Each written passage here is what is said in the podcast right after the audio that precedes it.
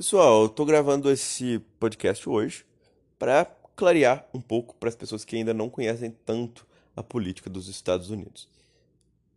As pessoas devem estar sem entender, muitas pessoas, o que, que significa as primárias do Partido Democrata. É o seguinte, é, nos Estados Unidos nós temos o que eu chamaria de um bipartidarismo de fato e não de direita. Ou seja, existem dois partidos majoritários. É, as pessoas se identificam majoritariamente com como republicanas e como democratas. Uh, apesar de que não é proibido você criar um outro partido, você ter outro partido, ou até mesmo concorrer sem partido, como independente nos Estados Unidos. É, mas quando eu digo que é um bipartidarismo de fato, é que nunca, nunca na história recente dos Estados Unidos, acho que desde os últimos, sei lá, 150 anos, ninguém ganhou fora dessa dicotomia partidária de republicanos e democratas. Né? Óbvio que um partido ou outro teve uma nomenclatura um pouco diferente, uma época ou outra, mas o fato é que desde o amadurecimento político dos Estados Unidos, nenhum candidato foi eleito presidente sem ser por uma dessas siglas. O próprio Donald Trump, como outsider, se submeteu às primárias do Partido Democrata, do Partido Republicano, venceu contra, se eu não me engano, 15, 16 adversários e uh, foi nomeado o candidato do Partido Republicano e efetivamente foi o candidato. Foi o candidato e venceu com apoio dos alguns independentes. Isso para dar um exemplo.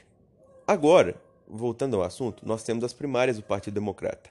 Nós temos hoje os quatro mais fortes candidatos, como o Bernie Sanders, o Joe Biden, a Elizabeth Warren e o Pete Buttigieg. Eu posso ter pronunciado o sobrenome dele errado, porque é um sobrenome muito difícil de se pronunciar na realidade. Tem muitas consoantes. É, enfim, são os quatro favoritos. Até agora não se sabe efetivamente, oficialmente, quem venceu o caucus uh, de Iowa, do, do, estado de Iowa. O que, que seria isso?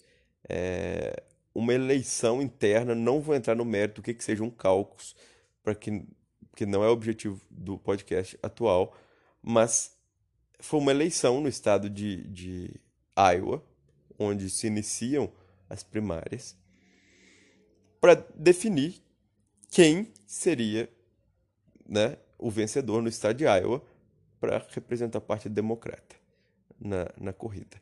E aí nós teríamos vários outros estados. Depois da corrida em todos os estados, das primárias e cálculos em outros estados, aí sim nós teríamos a contagem total dos delegados e veríamos quem seria o representante do Partido Democrata nas eleições majoritárias, que serão contra Donald Trump. O Partido Republicano também está em fase de primárias, mas dificilmente um presidente que é popular entre os republicanos, como Donald Trump, uh, uh, uh, terá qualquer dificuldade para vencer as primárias republicanas. Então, o que a gente sabe é que vai ocorrer apenas uma mera formalidade para que o Trump seja reconduzido ao posto de, de, de representante presidencial do Partido Republicano. Nós temos uma disputa muito, é, digamos, apertada no Partido Democrata.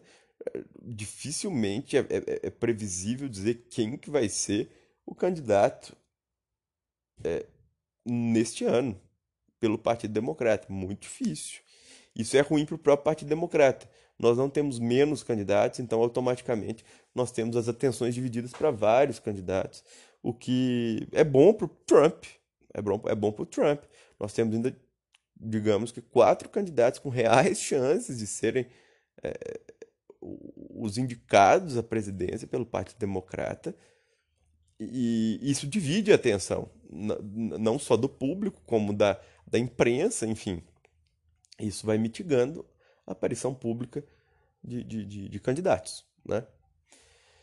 Então, o que eu posso dizer é o seguinte: nós tivemos uma disputa muito apertada em Iowa e que ocorreu praticamente um empate técnico entre o Pete Buttigieg e o Bernie Sanders. Uh, o Bernie Sanders com o dobro da idade do Pete, que eu vou chamar agora de Mayor Pete, que é o que o pessoal chama, porque ele foi prefeito, né, é, antes de ser candidato a presidente da República. É, então eu posso dizer o seguinte: o Bernie Sanders teve uma diferença mínima uh, percentual de delegados entre, o, entre, entre ele e o Pete, né?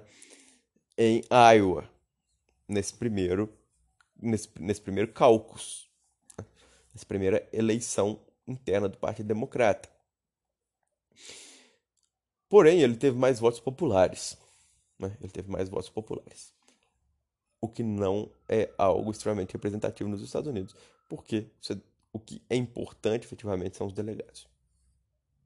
Então, a questão é a seguinte: agora, posteriormente, nós partiremos para New Hampshire e depois para outros estados. Né? Mas as, as, pesquisas ainda indicam é, o que eu não poderia fugir de dizer que é um empate técnico entre, é, vamos dizer, Bernie Sanders e Joe Biden, com uma ligeira vantagem em relação aos outros. Né? Porém, é, é, é, Bernie Sanders tem, como se pode ver na última eleição, uma rejeição, de certa forma, por utilizar muito o termo socialista. E que o Trump, obviamente, usará e abusará disso caso ele seja o candidato. Né? É, muitos candidatos ontem decidiram atacar o Bernie Sanders como, de certa forma, assim, de maneira mais incisiva, o Pete Buttigieg e a Amy Klobuchar, ambos atacaram Bernie Sanders, uma vez que ontem teve o debate em New Hampshire e um dos moderadores perguntou se algum dos candidatos tinha problema com o termo socialista usado pelo Bernie Sanders e a Amy Klobuchar disse que tinha né, um problema com esse termo. Então, assim, é, explicando efetivamente os candidatos, nós temos o Bernie Sanders, que se declara um, um, um socialista democrático, né? É, que fica entre um socialista de fato e um social-democrata, eu diria, que é uma posição efetivamente de esquerda. Nós temos a Elizabeth Warren, que é de centro-esquerda, eu diria que ela é uma social-democrata, enfim. Essa é a ala mais à esquerda, Elizabeth Warren e Bernie Sanders. Já os moderados, o que varia né, dentro desse centro, mas os moderados geralmente eles pendem mais para centro-direita. Né? Aí eu já, diria o Joe Biden, a Amy Klobuchar e o Pete. Né? Então, a partir daí, nós temos as tendências políticas muito bem formadas. E, efetivamente, é uma campanha incerta, e aí a partir daí nós veremos o que se dará. Né? Quem será efetivamente o nomeado? Nesse mesmo período, na eleição de 2016, é, o Partido Democrata estava dividido entre Hillary Clinton e Bernie Sanders. É, no final das contas, o, a, a Hillary Clinton foi a nomeada pelo Partido Democrata para concorrer às eleições contra o Donald Trump. E a partir daí, de uma eleição dura, bastante agressiva, o Trump venceu é, com minoria de votos populares, mas com maioria de delegados, e foi eleito presidente dos Estados Unidos. É, nesse ano, diferentemente do mesmo período de quatro anos atrás, é, nós temos quatro candidatos viáveis, né? o, que é, o que é, de certa forma, curioso, eu diria até ruim para o próprio Partido Democrata ou para os opositores do Trump. E é ótimo para o Trump, como eu já disse. É, o Joe Biden, para que todos saibam, o Joe Biden é ex-vice-presidente dos Estados Unidos. Ele foi vice-presidente do Barack Obama. Né? E, tem uma, e ambos têm uma relação muito boa, pelo menos aparentemente. É, temos o Pete Buttigieg, que é, foi prefeito é, nos Estados Unidos, né? e também foi do, foi do exército em determinadas ocasiões da vida dele. Uh, temos o, o, Bernie Sanders, que já foi prefeito, é, eu tenho dúvida se ele foi é, governador de Vermont. É uma coisa que eu vou conferir, mas eu acho que não foi governador. Já há bastante tempo é senador pelo estado de Vermont. Uh, temos a Elizabeth Warren, que é senadora também. É, a Amy Klobuchar, que é senadora, mas eu nem citei ela porque realmente não tem muita chance de vitória. Então eu focaria nos quatro: Bernie Sanders, Joe Biden, é, Elizabeth Warren e Pete Buttigieg.